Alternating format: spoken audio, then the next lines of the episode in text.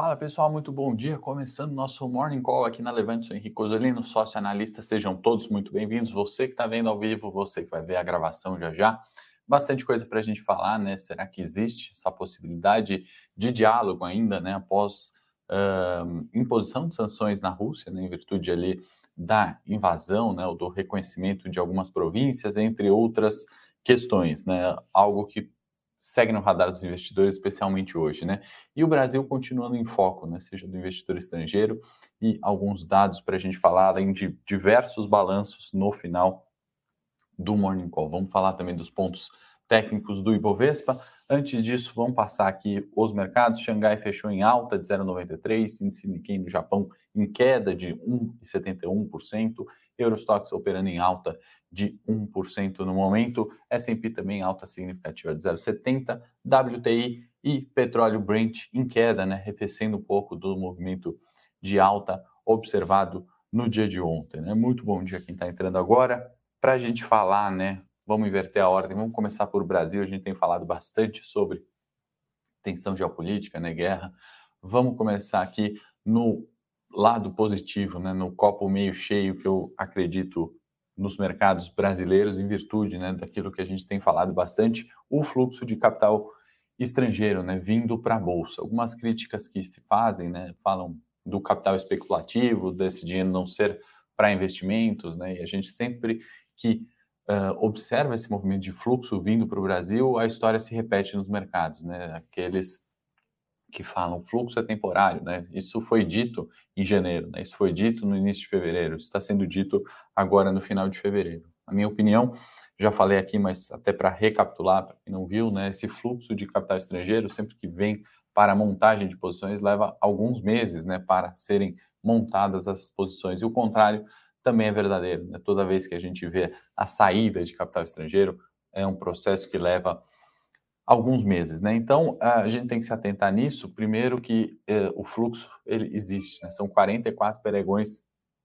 de alta, né? A gente está falando, aliás, de entrada no Ibovespa, né? São 44 pregões que totalizaram no ano de 2022, atualizando, são 56 bi, né? Então, não é um fluxo que a gente possa ignorar. Eu acho que muito disso, né, a gente debateu no morning de ontem, mas só para resumir, vem em virtude né, do Brasil ser um dos poucos países com taxa de juro é, acima da neutra. Né? O que, que, é isso? A gente tem uma taxa real uh, positiva primeiro. Né? Então, a gente tem uma Selic, podemos projetar 12 fim do ano, uh, com uma inflação de 10,5%, por exemplo, né? a gente tem esse juro real. Né? Ele existe aqui no, no Brasil, onde mais existe? Existe também na Rússia, né? A gente está falando dos dois países ali, economias uh, grandes ali, né? A gente pode considerar os emergentes, os BRICS, ou qualquer outra sigla, né? Economias relevantes na cena mundial com taxa de juros positiva. Isso capta recursos estrangeiros, né? No caso onde a Rússia tem atenção geopolítica e a influência direta, né? A influência disso nos nossos investimentos é que, em virtude da tensão geopolítica, o Brasil acaba se tornando né, esse porto seguro, né, uma relação de risco retorno muito melhor. Bom dia, pessoal que entrou, não esquece de dar o like, está gostando do conteúdo, ajuda é, a gente saber se o conteúdo, né, se o Morning Call está bom aí para vocês, está atendendo às expectativas, tá bom? A gente tem recebido bastante like, bastante elogio, então, por favor, também se não gostar, tem que dar o dislike para a gente saber que tem que mudar, tá bom? Não tem problema nenhum. E que mais a gente tem aqui, né? Além disso, né, uh, ou por causa disso também, né, o real é uma das melhores moedas, né? A melhor moeda emergente, melhor moeda em valorização quando a gente olha é, os últimos 12 meses, né? Então a gente viu o dólar arrefecendo, né, voltando para casa do 505, dólar futuro, né? Então um arrefecimento bastante significativo aí nos últimos uh, nesse início de 21, né? se a gente no início de 22 especialmente, né? então arrefecimento do dólar, né? E aí o terceiro fator brasileiro, né, positivo, copo meio cheio, que a gente começa, né? Vamos falar de Petrobras, sim, Marcelo, já está na pauta aqui, tem bastante resultado, mas os principais pontos a gente vai falar no final, tá? Uh, além, né, o terceiro ponto que eu estava falando, a gente está falando, né, de um país que tem foco em commodity, né? E o commodity, a commodity, ele é um hedge natural de inflação. Vamos explicar, né? O que é uma commodity? É um, é um produto de origem agrícola, mineral ou vegetal, né? Extração, que uh, é produzido em larga escala e tem uma característica homogênea. Então, o café é homogêneo, né? A gente tem café aqui, café na Europa, uh, e é produzido em larga escala, origem um, vegetal, né? Não tem uma, uma é, não tem uma diferenciação. Óbvio, tem sabores, etc. Mas o café é considerado uma commodity. Minério é uma commodity. Petróleo, commodities. Né? Então, são produzidos, bens produzidos em larga escala. A gente é mestre nisso. A gente é uma bolsa de commodities. Né? Petrobras e Vale são os grandes exemplos. Tem um peso extremamente relevante no Ibovespa. Né? Vamos arredondar para mais de 25% de peso do índice Ibovespa. Né? Então, um quarto da nossa bolsa é Petrobras e Vale, né? sem a gente falar das outras commodities. E o que, que, é hedge de inflação? Né? Hedge é proteção. Né? Então, é, no mundo que a gente está vendo, né, onde a inflação preocupa, a inflação no Brasil é alta, nos Estados Unidos está alta, na Europa está extremamente alta e tende a subir mais, né? a gente já vai falar do cenário uh, internacional e com a suspensão da Alemanha daquele projeto né, do Nord Stream 2, que é o gasoduto que leva uh, gás da Rússia até a Europa, passando pela Ucrânia, isso vai acelerar a inflação ainda mais na Alemanha. Né? Os preços tendem a subir, preço de gás, combustíveis, etc. O Brasil se torna essa proteção nesse cenário de inflação, por ter as commodities e uh, por ter esse recebimento do capital estrangeiro, muito provavelmente alocando empresas, né, uh, exportadoras de commodities em especial, né, então esse fluxo vem nesse sentido, na minha opinião, né, então uma das formas ali, né, o terceiro ponto, o copo meio cheio para Brasil, que eu coloco novamente em foco, né, além da taxa real positiva, a exposição na bolsa uh, ou peso relevante a commodities, né, então sendo um cenário de proteção do capital é, do mundo, tá? Então, cenários Brasil linkados lá fora, né? que mais a gente tem na pauta local? Volta, né?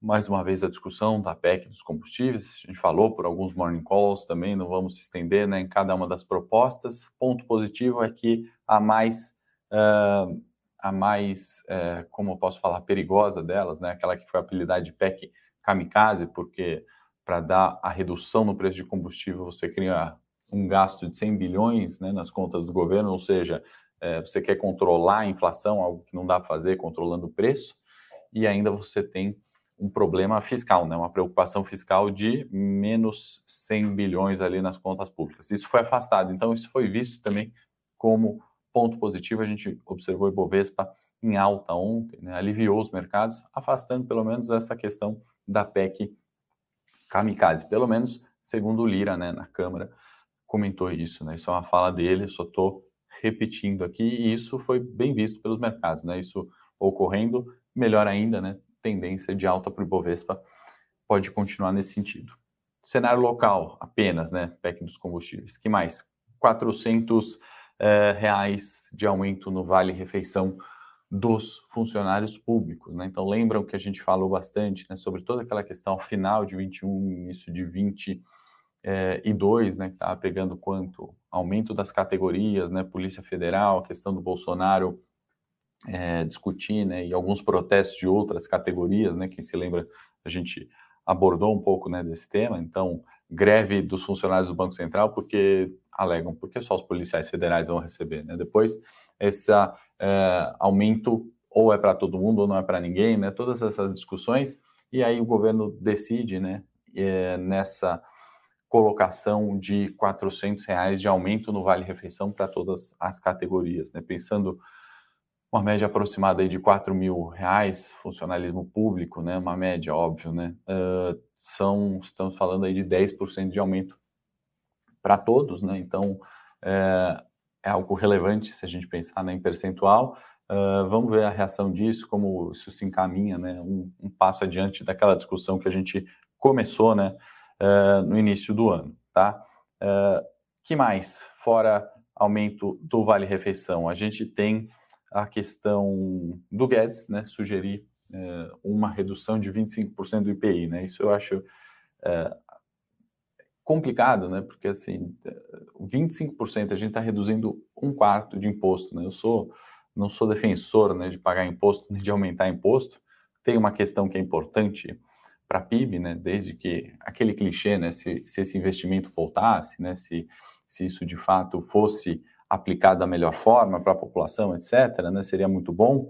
Mas a gente está falando de uma discussão, né? Que tem que entrar numa reforma tributária, tem que vir para a pauta de no mínimo quatro anos atrás. Né? A gente fala de reforma tributária há muito mais tempo que isso, né? mas foi uma pauta que ficou de lado. Né? Aí, há poucos meses da eleição, a gente começar a comentar sobre reduções de impostos, né? Ah, reduz o ICMS aqui do combustível, reduz o IPI em 25%. Tem que ser uma discussão é, que começa hoje, né? De um jeito certo para nos próximos quatro anos a gente conseguir chegar numa proposta. Senão vai vir o próximo presidente independente do daquele que seja, né, e não vai conseguir avançar nessas pautas, tá? Então, o cenário local é esse, copo cheio para o Brasil, né? Na questão internacional, né, sem grandes novidades daquilo que a gente tem visto no noticiário, né, tentar traduzir um pouco daquilo para os nossos investimentos, iniciaram-se as sanções à Rússia, né, a Alemanha cancelou o, o gasoduto né, Nord Stream 2, isso pode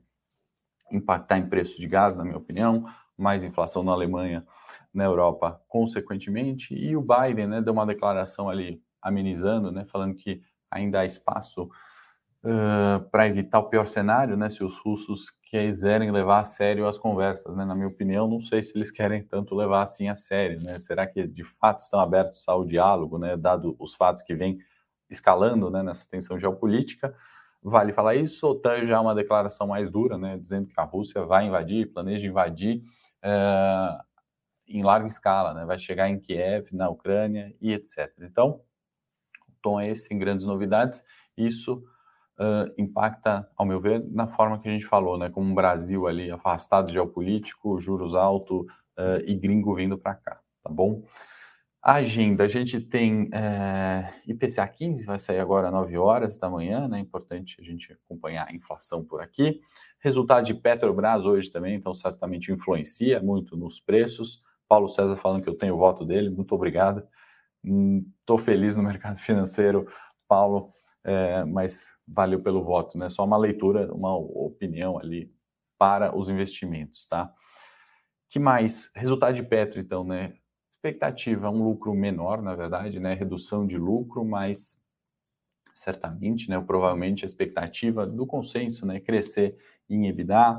Uh, a gente tem que lembrar, né? O petróleo está mais alto, né? Mas também não dá para é, o balanço é do quarto trimestre, né? A gente não está falando de um petróleo 95, a gente está falando de uma alta de 9%, barril a 80 dólares, positivo, né? Isso vai fazer é, o EBITDA ser maior, né? Mas a gente vendo um lucro ali muito forte de Petrobras. Né? Então, vamos ficar atento, já já, aliás, no fechamento de mercado tem resultado. Balanços, né, para a gente comentar um pouco ali alguns. Estamos estourando o tempo do Morning Call, não vamos entrar tanto em detalhes de números, então, né, mas para comentar um pouco, né, Vivo veio muito forte, né, 2,6 bi de lucro, crescendo 103%, e um dividendo bem gordo, né, 3,73 por ação, né, então é, achei bem positivo o resultado de Vivo. Né? A gente teve também BR Foods localiza Raio Drogasil uh, uh, para destacar alguns, né? exceto Raia Drogazil, fazer um comentário um pouco mais geral aqui, né, do, dos números que a gente escreveu até para os assinantes, inclusive tem o Eu Com Isso, temos ali é, um relatório que você vai encontrar, né, completo, a gente comenta todos os resultados, se você não está inscrito, não recebe o Eu Com Isso, se inscreva ali para é, para receber, tá bom? Inclusive eu vou pedir é, para a produção colocar um link aí da agenda de dividendos, baixe esse link, você vai receber todos os meses, né? Você vai acabar é, se cadastrando e aí você recebe, né? Vai estar o dividendo de vivo lá, vai explicar o que é DataX, DataCom, quando vai pagar, né? Quando você vai receber o dividendo de todas as empresas, pedir para colocar esse link na descrição também do vídeo depois, tá? E uh, é isso. Então, assim, estava falando de BR Foods, localiza e, e, que vieram alta, né? vieram crescendo lucro, assim como Vivo. À exceção de alguns balanços, a gente está vendo as empresas crescendo lucro, né, entregando uh, muitas vezes uma redução de despesas, né, aumentando o EBITDA, né, gerando resultados. Né? Então, de novo, copo meio cheio no micro para o Brasil. Né? A gente tem empresas de bolsa né, que têm facilidade de crédito, capitalização, investimento, governança. Né? Essas empresas elas têm performado bem num cenário que é muito difícil. Então, a gente tem que sair um pouco da, da bolha, né, da, do noticiário ruim, da crise da pandemia, né? Não estou falando que não existe, que não tem, que não está ruim, que não tem desemprego elevado, né? Mas as empresas de bolsa elas estão performando bem em um cenário como esse, né? Então, a hora que vem um fluxo gringo e encontra empresas descontadas, né? A gente vê essa alta. Por isso que a gente fala, né? Nunca é o momento de excluir renda variável, nunca é o momento de excluir renda fixa. Não importa se o juros está a 12 uh, eh, ou se a bolsa está a 100 mil pontos, né? Então, essa consideração mais genérica do que falar aqui números, o micro específico de cada um. A gente tem uma ordem técnica depois, a gente tem as séries aí onde a gente escreve bem detalhado, né, cada um dos resultados, tá bom? Uh, não podemos deixar também de falar de Nubank, né, que caiu 62%, prejuízo, uh, 62 bilhões de prejuízo, né, isso é uma queda significativa, né, então a gente tem é, ali 32% mais ou menos menor do que o quarto trimestre de 2020. E aí aqui é o meu destaque, né? Aqui é uma importância, acho que é o nosso papel como levante, é o papel do investidor encontrar aqueles ativos, né? Aquelas empresas que não são caras, né? Às vezes uh, a história contada no IPO, né? Os preços ou fluxo ou momento atual faz a gente pagar mais caro em um ativo, né? Eu acho que no Nubank é, nada contra a estrutura, etc., mas foi um desses ativos. Né? Posso citar também Banco Inter, né? não estou falando mal das empresas, só estamos fazendo uma avaliação de preço, né? bem mais caro do que aquilo que vale naquele momento. Né? Então a gente vê lucro caindo de Nubank 67%, né? Uh, trimestre contra trimestre, e ação caindo 10%. Né? Então, assim, na alocação, né, em renda variável, a gente tem que é, excluir esses ativos caros, né? encontrar ativos baratos, fazer a comparação, né? O que, que qual é o diferencial do Banco Inter, qual é o diferencial do Itaú, né? Como eles estão em preço de tela. Esse é nosso trabalho aqui na Levante e é, dos investidores, né? De forma geral, essa busca de preço e de valor. Vamos compartilhar aqui o gráfico na tela, deixa eu colocar Ibovespa, produção, se puder me ajudar aí, vamos observar como é que está a movimentação de preços, né? E aí, ontem ficou claro um novo teste, né, do suporte dos 111.500 pontos, né, refletindo numa alta de 1% do Ibovespa. Então, a gente voltou para 112, 113 mil pontos, né, para sim fazer quem sabe esse movimento, né? Então, assim, não dá para saber se é hoje, né? Se aquele movimento corrige ainda até o 110 hoje e volta a subir, mas a expectativa de preço é justamente essa. Testando um primeiro suporte, análise técnica diz, né? Um repique de preço até o 113. Acima disso, né? A gente vem para buscar o 115, primeira resistência. Abaixo do 111.500, temos 110 mil pontos, segundo nível de suporte. Tá bom, pessoal? Se você gostou do conteúdo, não esquece de dar o like aí, ajuda a gente a entender né, se o conteúdo foi bom. Se você tem alguma sugestão, deixa nos comentários. Crítica também, não deixa de deixar nos comentários, é bom a gente saber. Se não gostou, também pode dar o dislike. Ninguém pede dislike na internet, mas para a gente é importante, né? O, o, o, Morning tem que entregar o que vocês querem, tá bom, pessoal? Quem não assina Eu Com Isso, procura ali o Eu Com Isso, a gente faz um detalhamento, né? Um texto, você pode receber por e-mail todos os dias. E tem agenda de dividendos aí no link, só baixar é gratuito. Se inscrever uma vez todos os meses, você baixa a agenda de dividendos, sempre atualizado. Você vai saber quais empresas vão pagar dividendos, quando, qual é a data X, ou quando é a data com. Se você também não sabe o que é isso, o que é dividendo, a gente explica lá no relatório, tá bom, pessoal? Então, acho que o Morning Técnico já já vai começar, o Morning Call da Levante se encerrou. Amanhã, 8h30 da manhã, estou aqui de volta. Um grande abraço para vocês.